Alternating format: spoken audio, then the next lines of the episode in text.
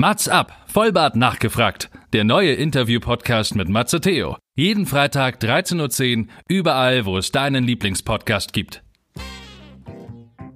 Das war unglaublich. Du musst dir vorstellen, es stehen irgendwie 20 bis 30 MusikerInnen hinter dir. Äh, die meisten davon haben Blasinstrument und blasen dir einfach so viel Energie in den Rücken. So.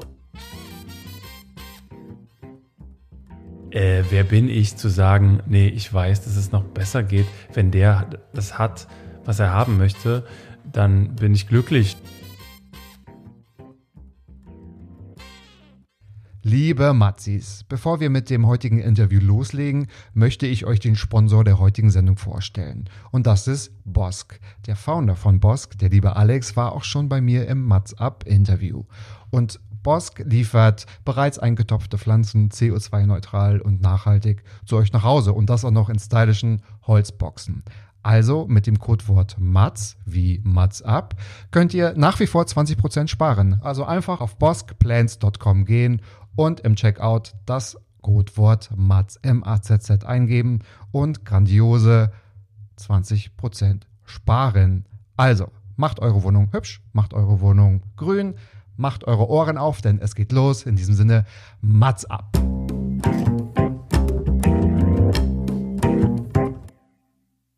Mats ab. Vollbart nachgefragt ist noch ein neuer Interview-Podcast. Es kommen Leute zu Wort, die Matze Theo, das bin ich. interessant findet und die vorher noch nie die Gelegenheit hatten, ihre spannenden Geschichten zu erzählen. Zehn Fragen? Naja, also fünf. Noch fünf. Ja, also zehn in Summe. Oh, egal. Im Anschluss an das Gespräch verabreden sich beide zu einer guten Tat. Mats ab, Erika Diewit. Es läuft, es läuft rund heute, meine Damen und Herren. Herzlich willkommen zu einer neuen Folge Mats ab, Vollbart nachgefragt. Heute mit einer Premiere für meinen Gast, obwohl ich ihm das irgendwie gar nicht glauben kann, dass es sein erster Podcast ist. Aber natürlich, weil diese Person hat keine Zeit, weil da kommen so ganz andere Projekte äh, die bei ihm so auf dem Tisch liegen, die was mit einer Oscarverleihung zu tun haben, die mit einem Grimme-Preis zu tun haben, die mit einem deutschen Fernsehpreis zu tun haben und so weiter und so fort. Ich freue mich sehr, dass heute ein Sänger, ein Tänzer, ein Theaterschauspieler, ein Multitalent und ein Musiker und ein so vieles mehr vor mir sitzt und heute Gast im Podcast ist. Ladies and Gentlemen, welcome. Ähm, muss ich das jetzt international aussprechen. Martin Bruchmann, herzlich willkommen. Hallo, hallo, hallo. Ich freue mich. Hi. Ich freue mich auch. Vielen Dank, dass du die, die wertvolle, kostbare Zeit gefunden hast, heute hier Gast zu sein. Aber die Ausrede ist ja gerade nicht so wirklich, ich sage jetzt mal, tragbar. Gerade hat jeder ein bisschen Zeit. Das nehme ich mir natürlich jetzt gerade zugute und nutze und nutze sie gerne. Ja, und da mache ich doch gerne mit. da machen wir noch gerade mit. Genau, hier wurden im Vorfeld noch Pakete von Nachbarn ausgetauscht, aber jetzt nutzen wir die Zeit. Lieber Martin, gibt es noch etwas zu deiner Person zu sagen? Ich habe natürlich nur ein bisschen an der Oberfläche gekratzt. Stell dich gerne vor, auch wenn du das wahrscheinlich bei vielen gar nicht mehr machen musst. Aber was möchtest du noch sagen, bevor wir in die zehn Matz-Abfragen reingehen? Ja, du hast natürlich recht, das war nur eine, ein ganz kleiner Teil der Oberfläche. Nein, ich mache Spaß. ähm, also ich bin Schauspieler, Musiker. Ähm, ja, als Tänzer würde ich mich jetzt gar nicht so beschreiben. Äh, oh, das stand aber irgendwo. Ich habe es mal gelesen. Ja, das ja, steht da ich noch irgendwo, nicht gesehen. Es ja. steht irgendwo, dass ich ähm, mal so Dancing Classes, so Contemporary Classes ähm, gemacht habe oder genommen habe. Und das tue ich auch hin und wieder noch, wenn nicht gerade Corona ist. Aber tatsächlich wäre der Tanz so das einzige oder eins der wenigen Hobbys quasi, die ich als Hobby beschreiben würde. Denn Musik kann ich nicht mehr als Hobby beschreiben, weil ich Musiker und Sänger bin. Äh, das Schauspielen kann ich nicht als Hobby beschreiben, weil es mir die Miete zahlt. Insofern, ja, äh, ich würde einfach kurz und knapp sagen, ich bin Schauspieler und Sänger. Sehr gut. Und ich denke schon, dass wir über das eine oder andere Projekt in den Fragen auch sprechen müssen und werden und wollen. Deswegen wollen wir gar nicht so viel Zeit verlieren. Du hast dir im Vorfeld fünf Fragen überlegt und mitgebracht, die dir im Vorfeld noch nie gestellt wurden. Und danach werde ich meine fünf Fragen stellen. Martin, bist du bereit? Ich finde deine Frage, ich habe sie schon gerade gesehen, übrigens hervorragend. Ich bin gespannt, was für tolle Geschichten dabei herauskommen. da strahlt sie das ganze Gesicht, freut mich. Fangen wir mal an. Wieso hast du jetzt erst Musik released und nicht schon früher? Denn wir müssen wissen, 2020 hast du zwei Songs released. Ganz genau, ganz genau, wow. ja. Ja, 2020 war irgendwie so das Jahr, ähm, äh, in dem ich so meine ersten beiden Singles ähm, released habe. Und ähm, da ich aber eigentlich schon fast mein ganzes Leben Musik mache, ist es ein bisschen absurd und ich frage mich die Frage auch manchmal so selber, warum, warum denn jetzt erst? Warum hast du jetzt so lange gewartet? Äh, weil es einfach so viel Spaß macht, so selber Songs zu schreiben und die dann auch mit der Öffentlichkeit zu teilen. Ähm, und dann muss ich mich aber immer wieder so selber beruhigen und sagen, hey Martin, du hattest einfach keine Zeit, so blöd es klingt, ne? Aber ähm, mhm. also ich habe angefangen mit 13, glaube ich, Musik zu machen und ähm, habe mich da absolut ausgetobt in, in der Schulband. Äh, äh, in, in, in einer Big Band habe ich äh, irgendwie gesungen. Das war eins der musikalischen Highlights, würde ich sagen. Das war eine Jazzband. Ja, das war so eine Jazzband. Das Voll war, geil. Das war unglaublich. Du musst dir vorstellen, es stehen irgendwie 20 bis 30 MusikerInnen hinter dir äh, die meisten davon haben Blasinstrument und blasen ja einfach so viel Energie in den Rücken, ja. so, dass ja. du einfach nicht ja. anders kannst, als ähm, es so zu genießen und so da zu fliegen mit der Musik. Und dazu kommt natürlich auch, dass die Musik ja schon sehr, wie soll ich sagen, sehr, sehr, sehr unterhaltend ist oder sehr charmant daherkommt. Ähm, und das passte dann auch irgendwie so, zumindest im Nachhinein, dass ich dann auch Schauspieler geworden bin, denn ich habe es genossen, da zu performen und, und äh, quasi so eine Show à la Frank Sinatra zu machen. Also das war auf jeden Fall eins meiner Highlights irgendwie äh, musikalisch ja. gesehen. Und ja, also ich habe mich da ganz, also ganz wild ausgetobt, auch in der Funkband habe ich mal gesungen. Ähm, und in der Zeit habe ich mir dann irgendwie selber auch Gitarre und Klavier beigebracht. Und, ähm, und dann kam der Punkt, ähm, an dem ich, ja, alle fragten mich, okay, willst du jetzt auch Musik studieren? Willst du jetzt irgendwie Gesang studieren? Und zuerst war ich so, nee, eigentlich, eigentlich studiert man das? Keine Ahnung. es war so, ja, nee, eigentlich glaube ich. Leute, ich kann es. Ja, genau. Ja, weiß ich nicht. Ähm, also ich war, wie alt war ich da? 17 oder so und dachte, ja, ich verdiene damit schon Geld. Also ähm, auf Hochzeiten haben wir da irgendwie gespielt und so. Ähm, naja, auf jeden Fall kam so die Frage und zuerst war ich ein bisschen abgeneigt und dann dachte ich, nee, eigentlich, eigentlich, was soll ich denn sonst machen? Die haben schon recht. Äh, also habe ich mich irgendwie auf diesen, auf diese ähm, Aufnahmeprüfung vorbereitet und ähm, in dieser Zeit habe ich mein FSJ Kultur gemacht ich weiß nicht, ob, ob du, also freiwilliges soziales Jahr in der Kultur heißt das. Und ich hatte ja. das große Glück, das äh, an einem Theater machen zu dürfen in Leipzig. Und da fing ich dann so an, so Theaterluft zu schnuppern und so Schauspielluft zu schnuppern. Äh, ja, und gefühlt, also ich weiß nicht, äh, also je mehr Zeit da verging und je mehr ich da äh, im Theater war, desto mehr ähm, hat sich so der Wunsch entwickelt, dass das eigentlich auch das Richtige ist oder dass das, ähm, dass ich auch irgendwie Schauspieler sein will. Ähm, irgendwie merkte ich da, ja, Bühne war schon immer klar, aber das ist nochmal ein anderes Level. Das ist nochmal ähm, sehr speziell und ziemlich geil irgendwie. Und ich saß dann auch dreimal in der Woche so im Theater und habe mir dann Vorstellungen angeguckt. Naja, auf jeden Fall ähm, äh, kam dann die Situation, dass ich mich auf beide Studiengänge beworben habe. Ähm, weil ich dann dachte, ja, okay, dann pass auf, du studierst jetzt ein Jahr Gesang, so, da hast du eh gute Chancen, weil kannst du ja schon, beziehungsweise machst du schon länger, so, und bei Schauspiel nehmen sie dich wahrscheinlich erstmal nicht, beziehungsweise äh, du bewirbst dich mal an ein, zwei Schulen und guckst mal, was mhm. die sagen. Weil vielleicht sagen die auch, sorry Junge, du hast kein Talent, geh nach Hause und mach lieber Musik. Ähm, und ich dachte so im Kopf, oder ich hatte so das mir im Kopf zurück äh, zurechtgelegt. Das ist okay, ja, wie gesagt, ich studiere ein Jahr, äh, Gesang und dann, wenn ich Glück habe, wechsle ich irgendwie zum Schauspiel.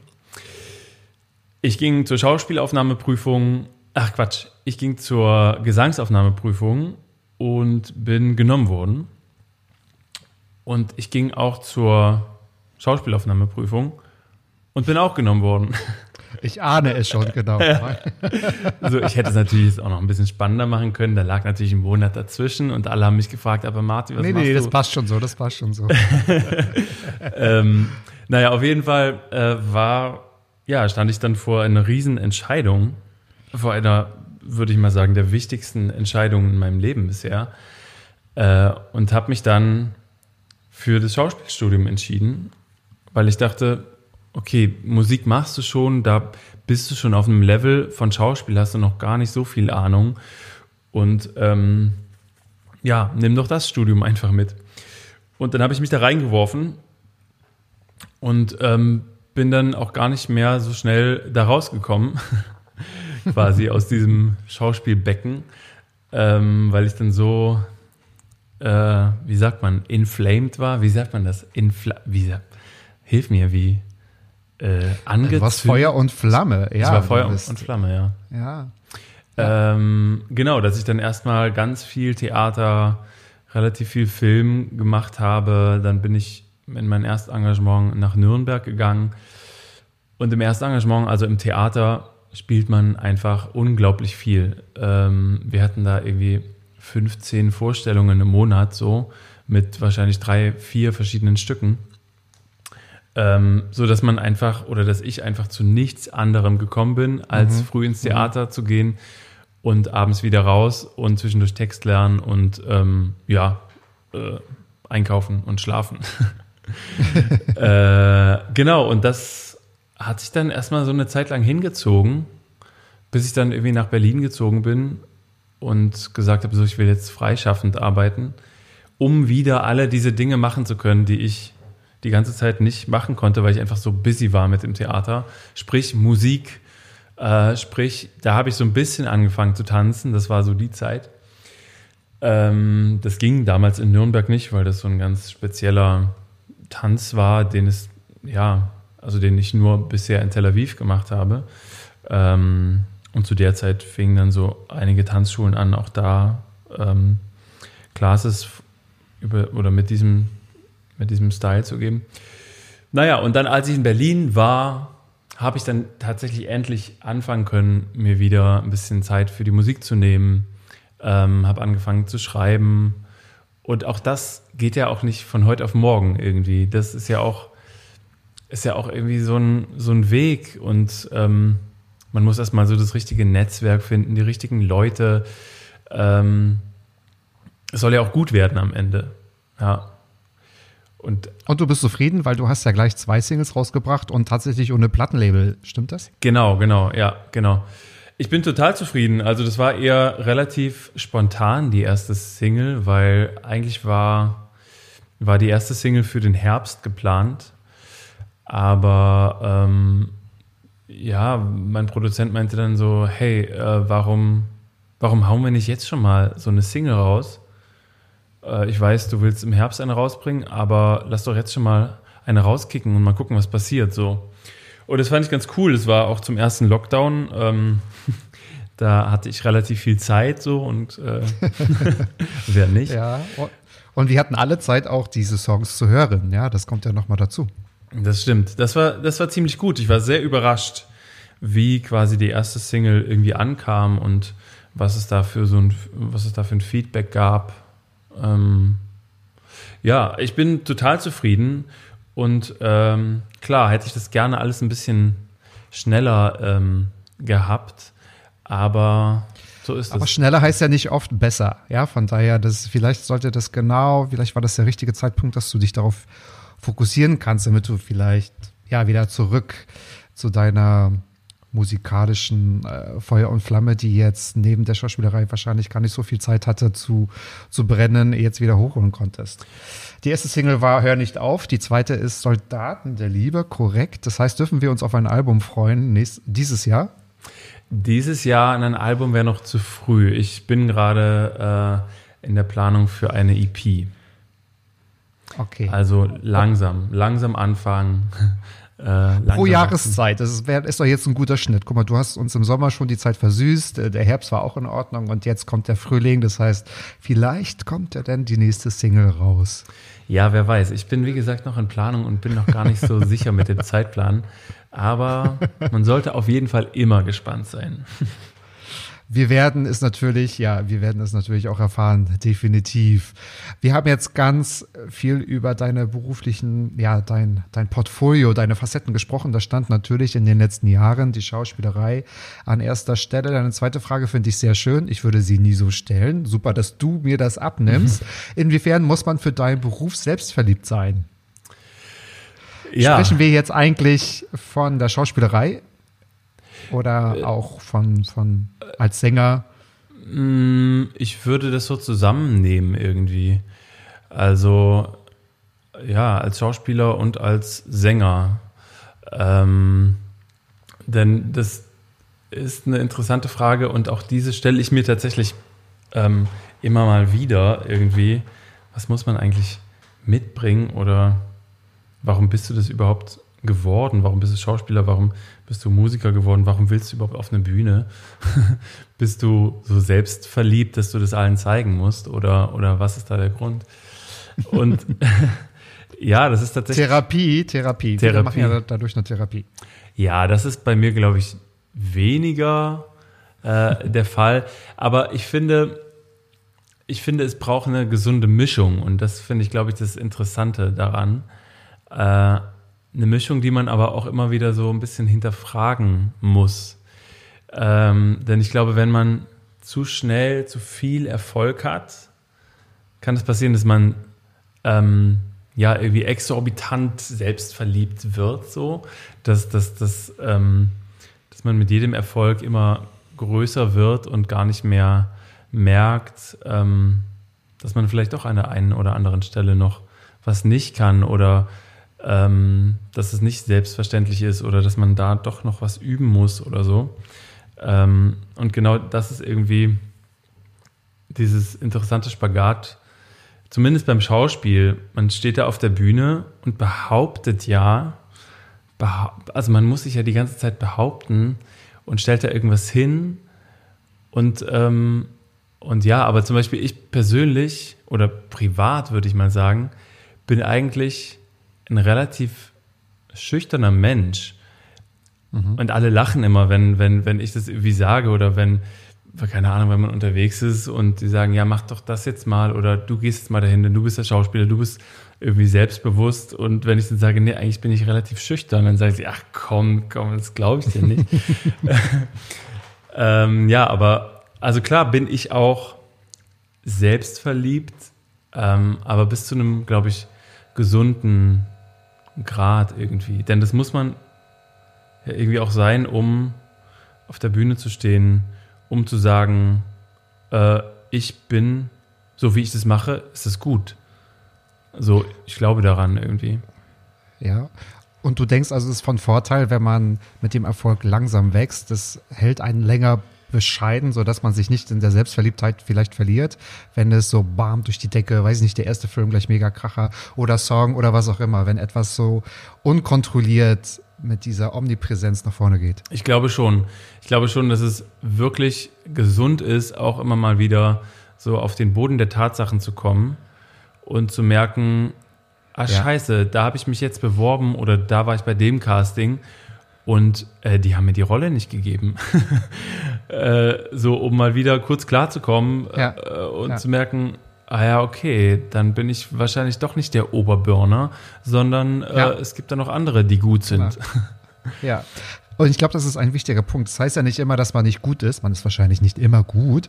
Aber es heißt ja auch, dass andere wahrscheinlich besser waren zu diesem Zeitpunkt einfach nur, ja. Und manchmal weiß man ja gar nicht, wofür es gut war, dass es vielleicht so gekommen ist. Das ja. auf jeden Fall. Also da, das ich, äh, sehe ich ganz genauso. Und ähm, die sind manchmal besser, jetzt im Schauspiel besser oder keine Ahnung, äh, passen besser jetzt auf den Typ, der gesucht ist. Ähm, ich erinnere mich nur an die Schauspielschule, als ich da aufgenommen wurde äh, im ersten Jahr. Ähm, klar, man ging so durchs Leben und und, und war irgendwie so als einziger in seinem Umkreis der Schauspieler, weil da habe ich schon angefangen, so ein bisschen Filmprojekte zu machen und so. Und, und man wusste so, okay, die denken jetzt oder der oder die denkt, ja, okay, der Martin, das ist schon ein cooler, ein besonderer Typ, so. Der kann schon besondere Sachen irgendwie. Und mit dieser Einstellung geht man irgendwie zur Schauspielschule und denkt sich so, ja, ich bin eigentlich schon ziemlich cool, so. und dann sieht man da ja. 16 andere Leute, die genau das Gleiche von sich denken und man denkt sich so, ja. aber Leute, sorry, ja. aber habt ihr mich schon mal gesehen? Ja. Und dann merkt man so, fuck, fuck, nee, das ist nicht selbstverständlich. Absolut. Und die Chance ist natürlich immer größer, nicht genommen zu werden, als die Sachen oder die, die, äh, die, die Jobs zu bekommen. Von daher, das ist schon ein, ein großes Privileg. Aber wir haben ja gehört, du wurdest ja auf beiden Schulen genommen. Von daher, glaube ich, bist du schon ein cooler Typ. Deine Freunde hatten zumindest schon mal recht. Du hast gerade gesprochen, dass man wieder auf den Boden der Tatsachen zurückkommt. Da würde ich noch mal gerne genau darauf eingehen. Aber eigentlich du selbst, weil das sagt deine dritte Frage auch aus. Was würdest du denn gerne an dir selbst abstellen? So, Selbstverliebtheit mal zur Seite geschoben. Was möchtest du abstellen? Das heißt, du hast eine Menge Spleens. Wir sind gespannt. Ja, Spleens würde ich das gar nicht nennen, aber es gibt, es gibt so Sachen, die, die mir durchaus hin und wieder im Weg stehen, äh, die aber von mir selber kommen und die ich einfach extrem nervig finde. Mhm. Und ich wünschte, dass ich das nicht habe oder haben könnte. Also es ist einmal, ich bin schon sehr perfektionistisch veranlagt. Okay. So. Und das ist einfach extrem nervig. Ich weiß nicht, bist du Perfektionist? Ja, also mit meinen eigenen Projekten auf jeden mhm. Fall. Und das hört man ja ganz oft, dass man sagt, ja, das hält einen eigentlich ja auf. Ich habe selten jemanden gehört, der sagt, ich bin perfektionistisch und es läuft super, weil ich weiß genau das, was ich kriege, ich weiß genau das, was ich will. Eigentlich ist es, die Entscheidungen werden ja einem manchmal auch abgenommen und man ist dann eigentlich nur sehr frustrant. Ja? Absolut. Das ist ja nicht immer zielführend. Ja, ja es ist total ja, bin ich frustrierend. Auch, bin ich auch. Irgendwie in, in, insofern kennst du das. Also zum Beispiel, ja. Wenn ich jetzt irgendwie was aufnehme oder so, also wenn ich was einsinge, dann höre ich, dann, dann, dann, dann höre ich mir das an und denke so, ja, das ist gut, aber ich kann es noch besser, ich kann es noch besser, ich kann es noch besser. Und dann ähm, fummel ich dann irgendwie Stunden so an einer Strophe rum oder so, bin am Ende total frustriert. Äh, und besser ist es auch nicht geworden.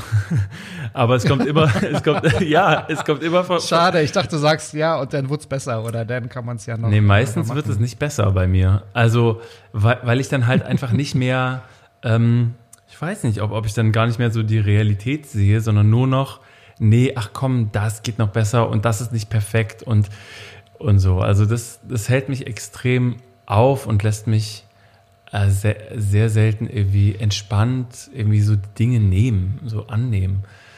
Ähm Hast du denn auch Schwierigkeiten, dich selbst dann zu hören und deine Werke dann nochmal zu sehen, zu hören? Also ist es denn, wo du denkst, wie, ah, nee, da war ich nicht zufrieden oder hätte ich da doch mehr die Chance gehabt, das, das und das zu verändern? Ja, das kommt natürlich vor, äh, aber ich glaube, genau deswegen bin ich so perfektionistisch, äh, weil ich nicht zum Beispiel den Song dann hören will, wenn er irgendwo gespielt wird und draußen ist und ich mir denke, ah scheiße, diese Stelle, diese Scheißstelle, da hätte ich mich da nochmal hingesetzt. Machen Sie sofort alles aus, das bin ich, der da gespielt wird, bitte. Ja, ich werde erkannt, ich weiß, machen Sie es aus, ja, genau. nee, aber wirklich, äh, ja, ich glaube, ich glaube okay. das ist die große Angst dahinter, dass ich ja. mir das dann anhöre, weil ich ja weiß, ich muss es dann öfter mal danach hören, in welchen Situationen auch immer. Äh, und dass ich denke, oh Gott, dass ich trotzdem noch dahinter stehen kann. Also zum Beispiel in der ersten Single, äh, das tat mir auch sehr leid für meinen Produzenten, aber ich war wirklich, das hat sich so hingezogen. Äh, ich weiß gar nicht warum. Ähm, da hat er gerade ein Kind bekommen und äh, dann, dann hatten wir so die Korrekturrunden waren, ich glaube, auf so einen Monat verteilt oder so. Und das sollte niemand mit mir machen. Wenn jemand mal mit mir arbeiten sollte, dann äh, versucht es schnell ähm, fertig zu bringen. Denn je öfter ich es höre, desto mehr fällt mir natürlich auf. So. Und, okay, ja. Not an meine Agenten und an mein Produktionsteam, wir schicken ihm die Folge nicht vorher, ja? Okay. oder nur, oder, genau, oder nur ganz kurz vorher, nur ganz kurz vorher. Das ist so eine Korrekturrunde. dass ich sie mir nicht zehnmal anhören kann und denke, ah ja, nee, aber da noch und da noch und da noch. Aber du lachst, das ist eigentlich total witzig. Ich habe, als ich meinen Illustrator gefunden habe für mein, für mein Logo und ich dann auch schon gesagt habe, ich habe klare Vorstellungen, ich möchte das und ich möchte das und ich möchte das. Mhm. Der hat in den Vertrag geschrieben, bitte nur zwei bis drei Korrekturschleifen, sonst artet es aus. Aber mhm. das hat mir geholfen, weil ich wusste, komm zum Punkt. Irgendwann ist auch gut. Das stimmt. Das ist so, sehr, sehr ja? gut, dass das begrenzt ja. ist. Sonst, ähm, okay. ja, hört es wahrscheinlich nie auf. Aber wie ist dann das auch beim Filmen, wenn man sowas jetzt nicht unbedingt beeinflussen kann? Wenn jetzt auch noch, ich meine, du hast mit Größen gedreht wie äh, Florian Henkel von Donnersmark, wenn jetzt noch irgendwie so drei, vier, fünf andere mit am Set sind, du kannst ja nicht unendlich sagen, irgendwie, nee, sorry Leute, ich möchte nochmal, weil ich sehe dann auch Verbesserungspotenzial. Ist das was, wo du dich trotzdem wohlfühlst, weil du sagst, okay, da wird jetzt die, also wird mir die Entscheidung abgenommen, weil das sind die anderen hinter der Kamera, die das im Bild haben? Oder bist du da so unsicher, um es also das nochmal sehen, du musst es nochmal überprüfen, ich kann doch besser sein. Das ist ja manchmal, da ist ja Zeit wirklich Geld. Wie, wie gehst du denn damit um? Ja, das ist tatsächlich eine schwierige Situation. Ähm, also zuallererst mal muss ich natürlich der Regie vertrauen. So. Das ist das allererste, was ich irgendwie am Set tun muss. Kannst du vertrauen, kannst du dein künstlerisches Vertrauen in andere Hände legen? Das kann ich. Ähm, das kann ich. Äh, aber das Vertrauen muss der oder diejenige, na, das klingt jetzt blöd, sich erstmal so erarbeiten. Nein, das klingt ganz furchtbar. Äh, also ich meine damit, ähm, ich muss erstmal kurz warm werden mit der Person und merken. Ja, aber klar, ja klar. Und merken so. Also verstehe ich voll. Und merken, äh, okay, ah nee, der macht nur zwei bis drei Takes, weil sie wirklich gut sind. So. Ähm, wenn ich das einmal gemerkt habe, dann kann ich loslassen. Also ich glaube, in der ersten Phase ist noch so ein kleiner Kontrollfreak ähm, da in mir, der sagt, nee, nee, nee, aber das und das und das.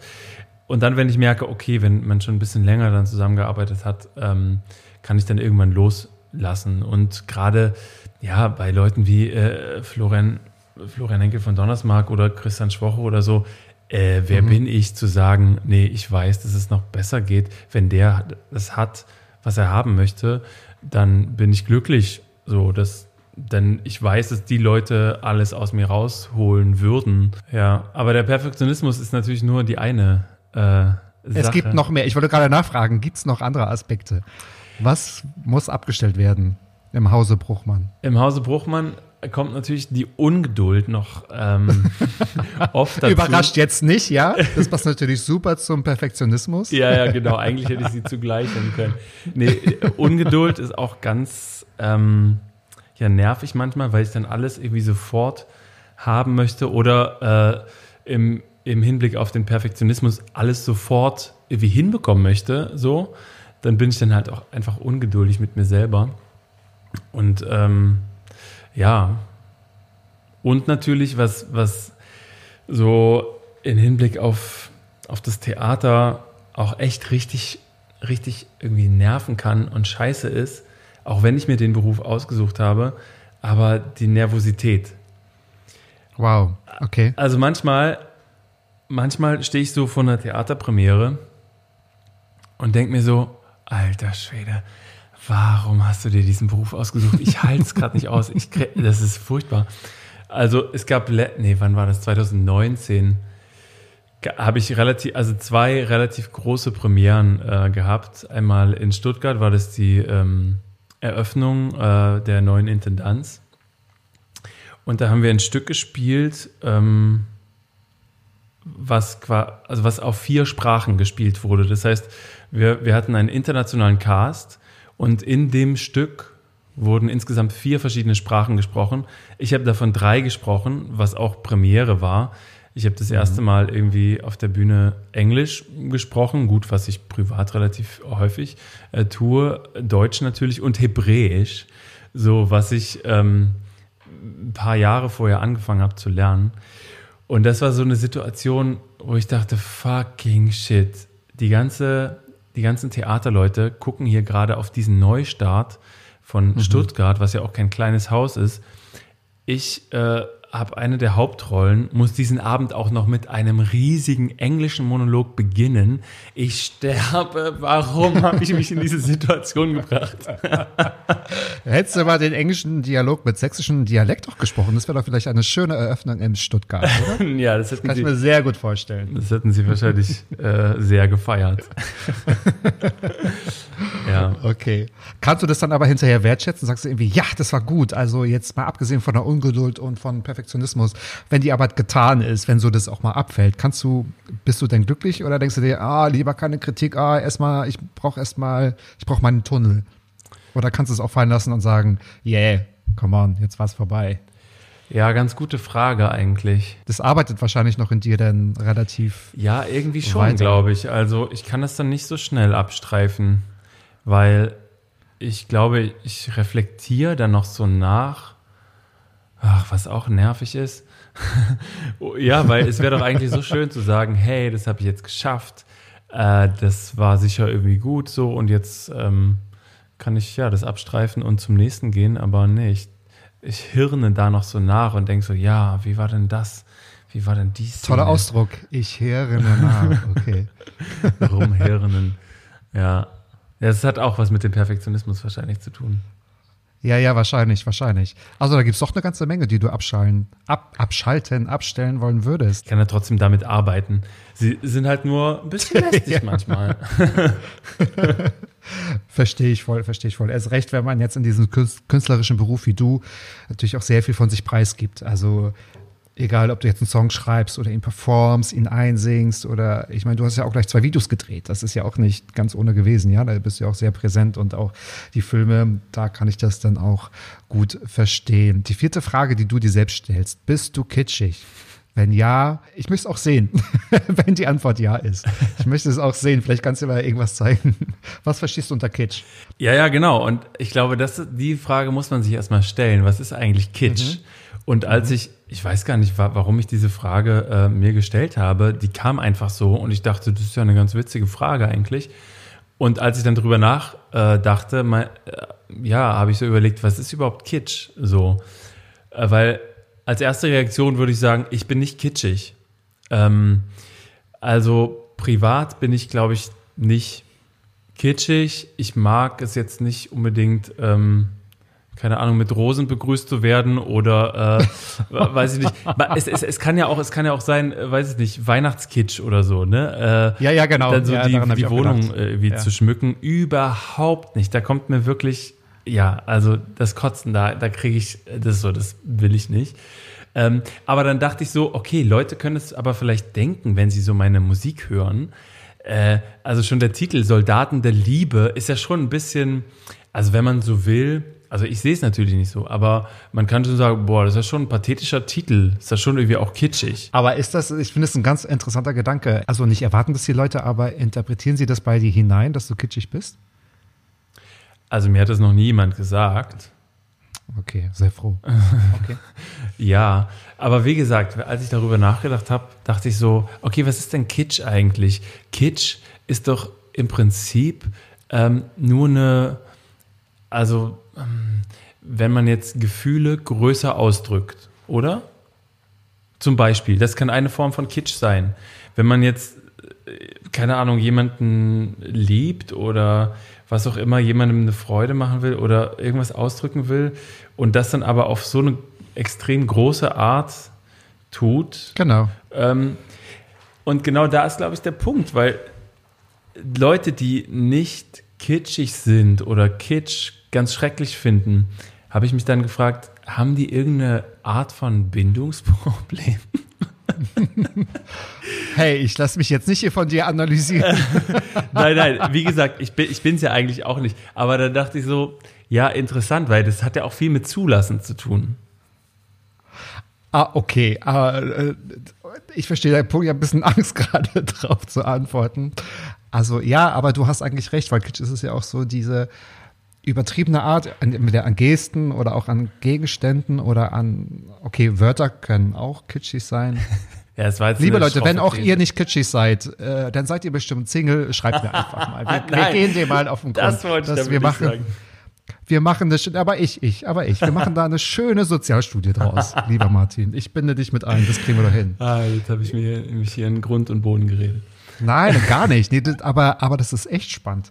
Das ist echt spannend. Kitschig. Okay, also du bist eher nicht kitschig. Gehen wir mal von den Bindungen mal zur Seite. Ich bin eher nicht kitschig, ja, genau. Eher nicht kitschig, okay. Ist für mich eine grundsympathische äh, Aussage, aber wie gesagt, jeder definiert es ja dann auch anders. Du hast vorhin schon gesagt, du hast relativ früh natürlich, ja, schon angefangen mit, mit Musik. Es war eigentlich schon immer präsent bei dir mhm. und auch mit der Schauspielerei. Ich glaube, du hast mit ganz ich weiß gar nicht, wie alt warst du bei deiner ersten Hauptrolle? 21, ne? Das war mit Anfang 20, glaube ich, oder genau, 20, ja, das war 22? im ersten Jahr des Studiums, da musste ich so 21 gewesen sein, ja. Genau. Das war genau. die erste. Und einer der coolsten Fragen, du hast sie dir auch selbst gestellt, ich stelle sie auch, also das ist immer auch ein guter äh, Party-Door-Opener. Was war dein schlimmster Nebenjob? Was hast du zu berichten? Ähm, ich hatte ich hatte mal eine Zeit lang in einem Hotel gearbeitet und das war eigentlich ganz, ganz okay und ganz cool, bis dann äh, meine Chefin meinte, ich solle jetzt alle ähm, Zimmertüren schrubben. Die waren so, die waren eigentlich weiß, aber waren halt vergilbt so. Und, und die Boah. sollte ich dann schrubben und dann äh, war ich da irgendwie tagelang beschäftigt, eine Zimmertür nach der anderen zu schrubben und ich weiß gar nicht warum, aber irgendwie war das so eine kleine, so, so, so, so ein kleines traumatisches Erlebnis, weil es hat, es war, es war schrecklich einfach. Es war, hat überhaupt keinen Spaß gemacht. So, meine Damen und Herren, wir haben die Fragen von Martin Bruchmann geschafft. Jetzt kommen aber noch meine, die du ja noch gar nicht kennst. Mhm. Ich habe mir im Vorfeld fünf Fragen überlegt, die dir noch nie gestellt wurden. Und ich lade dich auch ein, in schöner Trainermanier, wie man das so sagt. Ich lade dich ein, diese Fragen spontan und ehrlich und lustig zu beantworten und du darfst mir hinterher sagen, ob ich es gewonnen habe, ob dir diese Fragen äh, noch nie gestellt wurden. Falls ja, darfst du dir zum Schluss eine kleine gute Tat ausdenken oder eine große oder eine lustige, die ich machen soll. Aber ich habe mir Mühe gegeben. Ich habe mir Mühe gegeben, auch wenn dir schon ganz viel gestellt wurde. Ich bin sehr gespannt. Du bist Sänger, Genau. Meine erste Frage. Du bist Sänger und du bist erfolgreicher Schauspieler. Wie groß ist der Gedanke, eine Sache sofort zu vernachlässigen, wenn man merkt, dass die andere Sache, also das andere Standbein durch die Decke geht? Das ist eine gute Frage. Äh, und ich kann dich beruhigen, sie wurde mir noch nicht gestellt. Also eine von fünf Fragen ist schon mal richtig gewesen. Ähm, der Gedanke, kommt. Sie ist gemein, die Frage, ich weiß. Nein, nein. Sie ist schon etwas gemein, aber. Äh, es ist, ist gut, es ist gut. Ähm, ich glaube, der Gedanke würde bei mir nur temporär auftauchen, weil ich es eigentlich brauche. Es ist unabdingbar für mich, äh, diese verschiedenen Dinge zu machen, ähm, weil mir einfach sonst langweilig werden würde. Ähm, das merke mhm. ich jetzt auch gerade. Äh, jetzt mache ich relativ viel Musik und das genieße ich auch. Und äh, so, ich bin auch total froh, dass ich gerade diese Zeit habe. Aber ich bin auch zum Beispiel froh, dass ich nächsten Monat ähm, äh, wieder ein bisschen drehen werde, weil ich merke so, mhm. boah, mein Kopf, der qualmt einfach, der qualmt so doll. Ich brauche kurz mal wieder eine Auszeit, dass ich mal wieder einen kleinen Abstand bekomme, weil, mhm. weil den gebe ich mir dann nicht ich rase dann einfach in einem Tempo durch die Materie, in diesem Fall jetzt die Musik und jetzt so irgendwie Songwriting, äh, EP-Planung und so weiter und so fort. Äh, ähm, höher, schneller, weiter irgendwie, will das dann auch immer alles und ähm, auch hier kommt die Ungeduld ins Spiel und jetzt mhm. auch sofort irgendwie, ähm, dass ich, dass ich dann eigentlich gerne immer mal so eine Auszeit brauche und diese Auszeit gibt mir dann das andere Standbein. Insofern ja. würde ich es, glaube ich, niemals äh, irgendwie oder würde ich mich niemals nur für eine Sache entscheiden, wenn ich das müsste. Ich würde immer versuchen, ähm, zumindest zwei Standbeine, wenn man jetzt mal Theater als drittes irgendwie sieht, also Musik, ja. Film und Theater, ähm, ich würde immer versuchen, zwei gleichzeitig laufen zu haben, Klar, das eine ist manchmal ein bisschen intensiver, aber ich brauche die Phasen, wo ich mit dem Kopf wo ganz anders bin, äh, um wieder frisch dann auf das zu gucken, was ich da äh, mit der Musik zum Beispiel dann gemacht habe. Finde ich gut. Und da kann ja die Ungeduld auch ein guter Motivator, ein guter Mutter sein, denn durch die eigenen Projekte zu kommen. Aber wir sind natürlich froh darüber, dass du das eine oder andere nicht aufgibst, sondern wahrscheinlich ganz viele Sachen parallel machst. Ich habe mich aber tatsächlich gefragt, wie ist das, wenn etwas sehr gut funktioniert? entsteht da jetzt eine Art schlechtes Gewissen von wegen, oh, aber eigentlich ist die andere Sache mir auch wichtig. Also das ist wahrscheinlich nur eine Frage der Priorisierung. Okay, was ist jetzt mein Fokus? Wo kann ich jetzt damit mit dem Kopf voran loslaufen? Ich kann mir vorstellen, dass du eine Sache, also natürlich, wir hatten darüber gesprochen, nicht halbherzig machen kannst. Das kann ich nämlich auch nicht, mhm. sondern wenn dann richtig und wenn dann mit voller Kraft voraus und wenn dann auch äh, natürlich, wenn, ja, wie du sagst, bis die Sprungfedern aus dem Kopf kommen, bis der Kopf raucht tatsächlich auch. Genau. Ja. ja. Sie ist weg. Hm. Sie ist gleich wieder da. Okay. Die gute Stimme. Genau. Interessante Frage, interessante Antwort auch. Tatsächlich. Meine zweite Frage ist, sie zielt ein bisschen auch auf die erste Frage ab. Ähm, ich habe mir die Frage gestellt, du wirst ja interviewt, du wirst ja manchmal eingeladen, du hast Radio-Interviews gemacht, du machst ähm, Interviews so für Zeitschriften, du bist, ähm, das liest man natürlich auch und äh, zu Recht, äh, Preisträger ähm, vom Deutschen Fernsehpreis und Grimme-Preisträger, es war ein Ensemblepreis. In welcher Art und Weise wirst du unterschiedlich angesprochen von der Presse und von den Fans oder von deinen Followern, wenn es darum geht, du bist jetzt der Sänger Martin Bruchmann oder du bist der Schauspieler Martin Bruchmann? Ich muss dazu sagen, ähm dass 2020, also letztes Jahr, so das erste Jahr war, wo ich wirklich relativ viele Interviews äh, gegeben habe und Interviewanfragen mhm. hatte und viel ja. irgendwie in irgendwelchen ähm, Zeitschriften oder Zeitungen ähm, war. Und da war, naja, es war unterschiedlich. Ähm, aber es ging meist um alles irgendwie. Also Selten okay. gab es Anfragen, äh, die nur darauf abzielten, ähm, wir reden jetzt nur über Schauspiel. Selten oder eigentlich gar nicht, wir reden nur über Musik. Nee, das war immer die Verbindung. Äh, also immer oder alle hat äh, dann interessiert, wie kommt diese Verbindung zustande und ja, wie, wie machst du das? Wie verbindest du, du diese beiden Dinge? Und ähm, ja, also es, ist, es wird nie so separiert, was ich ganz schön finde. Ich wollte gerade sagen, was ja eigentlich ganz gut ist. Ich finde es immer schade, wenn man sich auch andere Beispiele anschaut, dass dann so, so Fragen aufkommen, warum denn jetzt auch noch Musik, dass man sich so erklären muss, dass man eigentlich, Stimmt. das ist ja, also früher war es ja eine Ausbildung. In den Staaten ist es ja immer noch eine Ausbildung, Musik, Tanz und Schauspiel, mhm. dass das manchmal so nicht in Frage gestellt wird, aber man sucht immer so diese Begründung. Und ich habe mir einfach gedacht, gibt es, gibt es unterschiedliche Ansprachen der Person, wenn es jetzt darum geht. So, ich habe ähm, ich interviewe dich jetzt zum Film. Ähm, also würde ich dir, jetzt ich als, als Presse, dir eine andere Frage als Schauspieler stellen? Ähm, oder also an den Schauspieler stellen oder an den Sänger. Aber wenn, wenn alles mit bedacht wird, ist es ja eigentlich, so wie du sagst, total schön für dich, weil du kannst dann dein Spektrum zeigen und darüber berichten. Ja, es ist total schön. Und ähm, ja, also ich glaube, das kommt nicht so vor, weil wir, und wenn ich wir sage, meine ich ähm, meine Agentin und ich, ähm, die ja dann zuallererst die ähm, Presseeinladung bekommt ähm, oder Anfrage, äh, dass wir immer auch kommunizieren, dass ich eben Musik erst nicht seit gestern mache, sondern schon mein halbes Leben lang. Und deswegen, das akzeptieren die einfach so, hinterfragen das nicht und äh, sagen, ja, okay, nee, klar, macht Sinn. Dann ist jetzt halt die Musik dran. Und Leute, die dann irgendwie sehen, aha, okay, er hat die letzten Jahre das und das gemacht, ähm, verstehen dann auch schnell, gut, da war einfach keine Zeit, das jetzt irgendwie zu machen, auch noch zu machen. Klar. Okay, also von vornherein ist klar, mit wem man es zu tun hat. Okay, das ist schön. Aber die Frage habe ich mir gestellt, mal sehen, wie das, wie dann die Realität ist. Aber dann hast du damit ja, also es ist ja kein Problem, aber dann ist es ja alles alles, alles fein.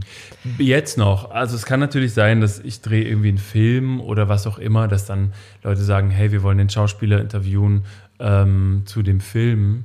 Klar, dann bin ich da eher als Schauspieler und dann werden wir wahrscheinlich eher über den Film und über mich als Schauspieler reden. Ähm, genau, aber bis jetzt war das glücklicherweise und vor allem, weil äh, letztes Jahr einfach zwei Singles rausgekommen sind, ähm, ja. das meine ersten Singles waren, war das immer irgendwie gleichrangig mit auch so Schauspielprojekten, die rausgekommen sind.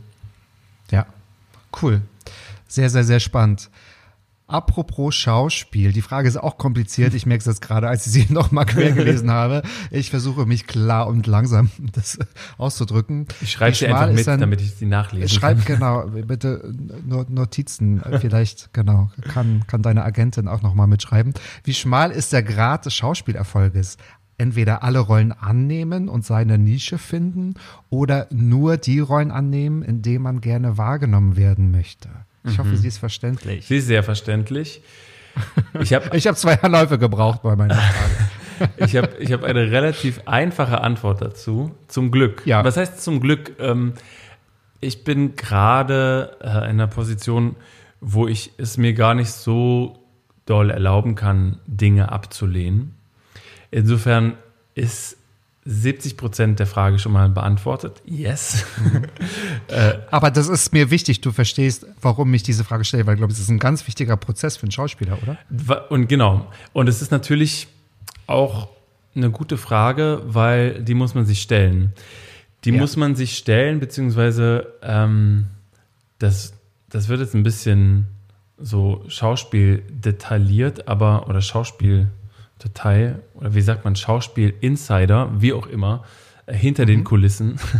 Ja. ähm, diese Frage muss ich mir stellen, wenn ich mein Demo schneide zum Beispiel. Also wenn ich mein Demo schneide okay. und, ja. ähm, und irgendwie will, dass ich jetzt, ja, bleiben wir mal im, im deutschen Fernsehen, äh, dass ich jetzt Mörder spiele oder Psychopathen, ähm, dann kann ich da einfach das reinschneiden und ich könnte dir mit Sicherheit sagen, dass ich zumindest im nächsten Jahr äh, drei bis vier Anfragen für den Mörder ja. bekomme. So.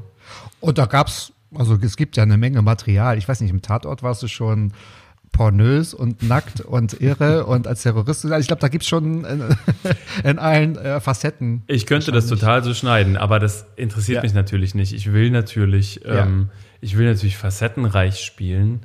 Ja. Und will nicht immer den Bösewicht oder den Psychopath äh, äh, spielen, auch wenn das interessante ähm, Charaktere sind, äh, in die ich mich durchaus gerne hineinversetze, weil es mich einfach interessiert, menschlich, wie kann eine Person sowas tun oder wie, mh, hm, wieso wird eine Person so extrem oder was auch immer. Ähm, warum hält sie so krass an diesem Glauben oder an was auch immer fest irgendwie? Das Finde ja. ich schon sehr spannend. Ja. Aber ja, äh, man muss da insofern aufpassen, dass man, dass man sich auch da vielseitig, vielseitig äh, zeigt, um mhm. nicht nur in eine Nische gesteckt zu werden, insofern man das nicht möchte. Ich hatte vielleicht auch die Vermutung, manchmal so bei ganz jungen Talenten, also ich nehme dich damit aus, wird einem wahrscheinlich die Entscheidung auch abgenommen und es wird manchmal vielleicht so von außen so auffällig, von wegen, das ist gut, also bleib, bleib in dieser Nische oder halt, nee, nimm erstmal alles an, weil dann ist es aber manchmal für den einen oder anderen schwierig, sich irgendwo herauszu oder ähm, dass man was anderes sich herauskristallisieren kann. Ja, jetzt nicht nur eine bestimmte Art der Rolle oder ein Klischee. Es wird ja oftmals mit Klischee auch gespielt. So, äh, ob nun ob nun Täter oder, oder Opfer oder was auch immer für verschiedene Rollen es natürlich dann auch gibt. Ja, total. Und oft wird ja auch dann irgendwie relativ gleich besetzt, so wenn man dann irgendwie, wenn, wenn, wenn, wenn die CasterInnen irgendwie einen im Fernsehen irgendwie als diese Rolle sehen, als ja. Doktor zum Beispiel, äh, und die besetzen gerade irgendwas, dann denken sie, ach ja, super, äh, der passt ja so. Dann, dann frage ich den mal an. Aber wie findest du das? Findest du das clever? Ist das gut? Oder denkst du, dass man, die sind zu unvorsichtig und unmutig? Hm. Also nicht mutig genug? Ja, also das ist eine ziemlich große Frage, weil ähm, es wird relativ viel und gerne Typ besetzt. Mhm. Und klar könnte man sagen, das ist unmutig, und dann kommen auch immer ganz viele Leute und sagen, aber wir sind doch ähm, Schauspieler oder Schauspielerinnen und das ist unser Beruf quasi, andere Typen auch zu spielen oder jetzt nicht unbedingt das zu spielen, was ich sofort mitbringe. Deswegen sind wir auch das geworden, weil, ja, weil wir da einfach Spaß dran haben, uns da hineinzuversetzen. Ich habe da gar nicht so eine, äh, so eine klare Meinung dazu.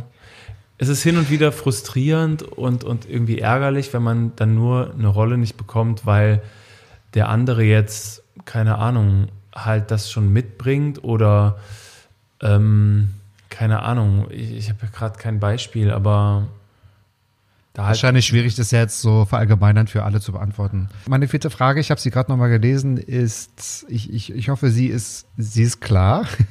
Wie schwierig sie ist, also nochmal äh, vorangesetzt, mit Anfang 20 hast du deine erste Hauptrolle gespielt in dem Film Silent Youth. Das ist ein wie würde man heute sagen, ein queerer Film. Wie siehst du das Verhältnis zwischen queeren Rollen in Filmen und auch die Reaktion der allgemeinen Presse auf diese Filme? Gibt es da eine hm. Diskrepanz? Also ich kann jetzt nur von Silent Youth reden, weil der kam ja, wann kam der raus? 2012? Ich weiß es ehrlich gesagt nicht mehr.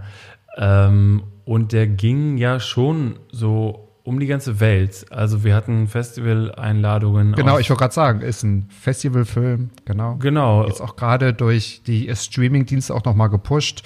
Und ich glaube, das ist, äh, genau, also ein internationaler Film. Und ich habe gelesen, du kriegst wöchentlich noch Reaktionen von der ganzen Welt darauf. Also der Film ist jetzt schon ähm, ja, als queerer Film sehr bekannt auf der Welt. Als queerer Film ist er schon sehr bekannt, aber ähm, ja, und, und, und da, dabei bleibt es aber auch leider. Also ich kann, wie gesagt, die Frage nur mit Silent Youth beantworten und das ja. auch ähm, quasi mit einem Stand von vor acht Jahren, weil ja. ähm, da hat gefühlt niemand anderes als die queere Presse darüber berichtet. So. Und das war insofern natürlich auch ärgerlich für mich, weil das war meine erste große Hauptrolle in einem Kinofilm so mit Anfang 20, noch nicht mal das Studium abgebrochen, äh, abgeschlossen. Ja, abbrechen wollte ich nicht. Und somit haben wir alles erfahren. Vielen Dank, Martin Bruchmann. Nur das wollten wir heute erfahren. Schalten Sie auch nein. ja, genau, das hätte ich ja getan, hätte der Film alles genau. abgeräumt. Nein, Quatsch. Ach, das war genau. doch mein Plan. Ich wollte doch nur diesen Film haben. Nein, ähm, äh, genau, aber niemand ähm, anderes hat sich dafür interessiert, äh, mhm. außer die queere Presse. Und das ist schon sehr ernüchternd irgendwie, wenn man weiß, mhm. man hat irgendwie so eine, weil ich war auch sehr zufrieden mit meiner Arbeit in dem Film und war auch irgendwie stolz auf mich. Ähm, und es hat auch großen Spaß gemacht. Ähm, ja, und ich war dann schon irgendwie enttäuscht, dass es danach nicht irgendwie eine Stufe oder dass es danach nicht irgendwie anders weiterging oder dass man, dass ich danach nicht andere Anfragen bekommen habe, die mehr ja. auch in die Richtung in Kino gegangen ist oder so. Ja. Und heutzutage, ja, kann ich es gar nicht so richtig sagen. Ich glaube, es weicht sich da was auf, zum Glück. Mhm. Ähm, und es ist auch allerhöchste Zeit. Absolut. Du sahst ganz anders aus. Also ich musste wirklich zweimal hingucken. Also nicht, nicht nur auf dem Cover, sondern auch, ich habe mir auch ein paar Szenen angeschaut. Mhm. Ich habe den Film noch nicht ganz gesehen. Aber ich, äh, du sahst, finde ich, total anders aus. Ja, ich habe kurze ja. Haare. So, sie wollten, dass ich kurze Haare äh, habe. Ja, total. Aber ich finde, du hast auch, also die Wangenknochen sehen aus wie bei Benedict Cumberbatch, so richtig ganz scharf. Wahrscheinlich warst du da noch ein bisschen dünner als jetzt. Also ich finde, das hat sich äh, sehr, sehr, sehr ähm, genau, was zehn Jahre so machen können. Ne? So Krass, ist, ja, ja. Äh, ja, ja. finde ich auch.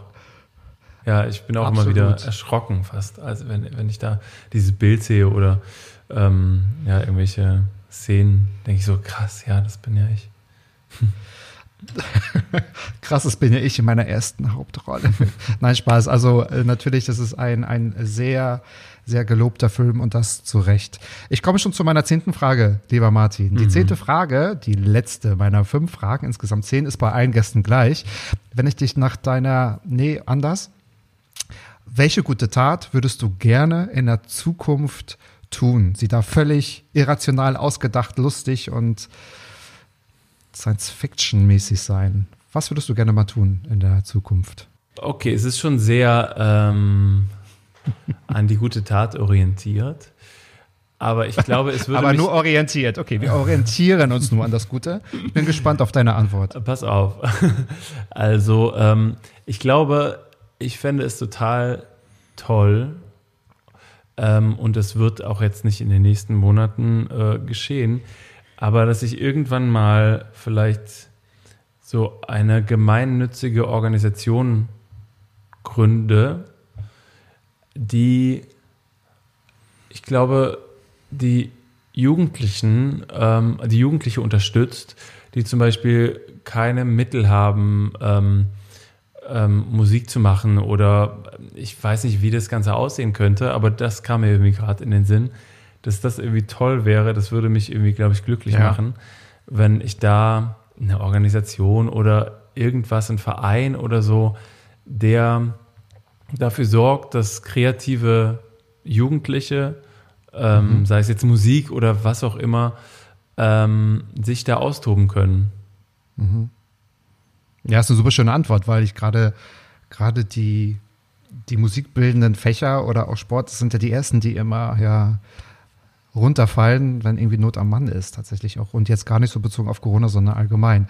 Das ist eigentlich was, was Schönes. Total, ja. ja. Also so ein Big, Big Band Orchestra. Also du, du hast auch Schlagzeug gespielt, oder? Ist das korrekt? Äh, genau, ich habe auch, also ich habe auch mir ein bisschen Schlagzeug selber beigebracht. Ich tue es noch nicht so oft, also ich spiele nicht so oft Schlagzeug. Ähm, mhm.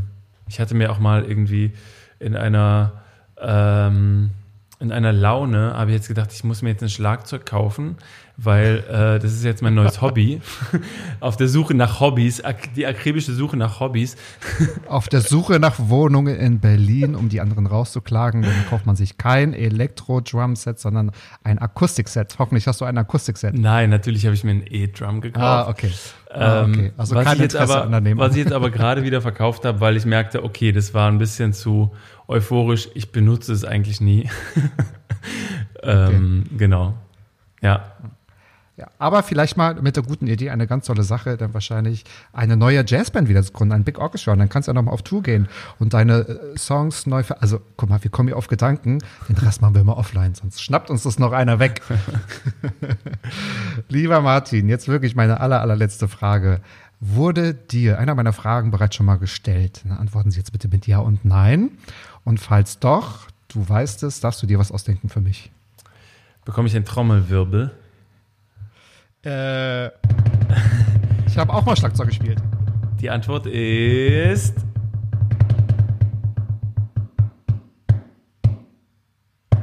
Nein. mir wurden, äh, mir wurde keiner deiner Fragen jemals vorher gestellt. Sehr gut. Sehr gut.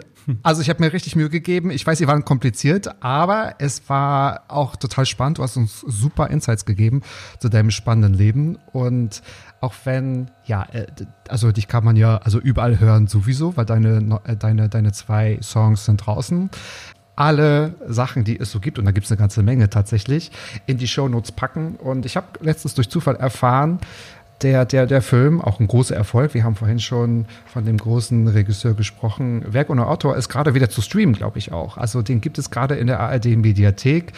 Ähm, sehr zu empfehlen. Da hast du ja auch mitgespielt.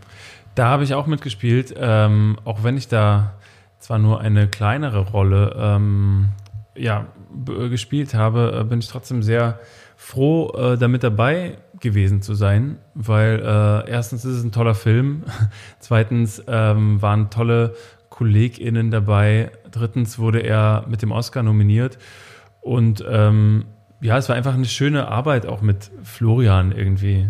Das war. Ja, das glaube ich. Das war toll, ja. Stimmt das, dass er, also die war natürlich zur Oscarverleihung, damals ging es ja noch 2019. Stimmt es, dass er dich so per per E-Mail oder per WhatsApp so auf dem Laufenden gehalten hat, so wie die Oscarwoche dort, dort war? Woher weißt du denn das? Und weißt du auch, was ich habe?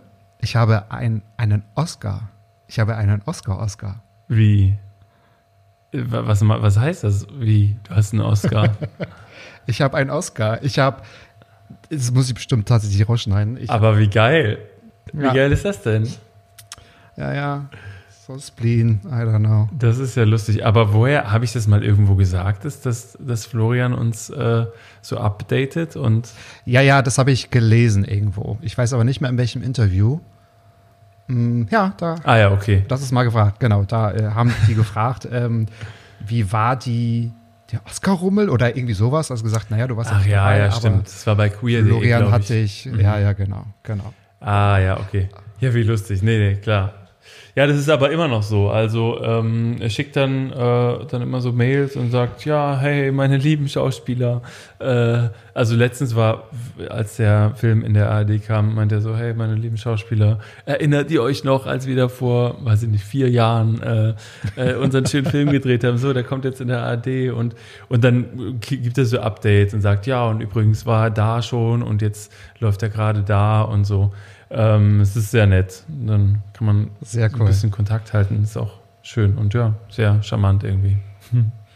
Sehr charmant. Und so charmant, finde ich, geht auch dieses Interview zu Ende. Es war mir ein großes Fest. Es hat mir super viel Spaß gemacht, dich kennengelernt zu haben und auch die Person dahinter, die Person hinter dem Sänger, hinter dem Tänzer, hinter dem Schlagzeuger, hinter dem großen Jazzpianisten, hätte ich beinahe oh, gesagt. Oh, ja, ja. Jazz, Big Band, nein, nein, nein, Jazz, Big Band. Ich hab's verkackt. Bleiben wir bei Schauspieler. Lieber ja. Martin, ich freue mich, ich freue mich, dass du mein Gast gewesen bist. Und liebe Leute, ihr wisst es ganz genau. Jeden Freitag 13.10 Uhr eine neue Folge Mats ab. Und bei einem Schauspieler gibt es ja nichts Besseres, als zu sagen, Mats ab. Ciao, Martin. Dank dir. Ciao, bis bald. Mats ab. Klappe, Ecke, die erste. Hallim, hallim. Jo. Mann, du bist gefeuert.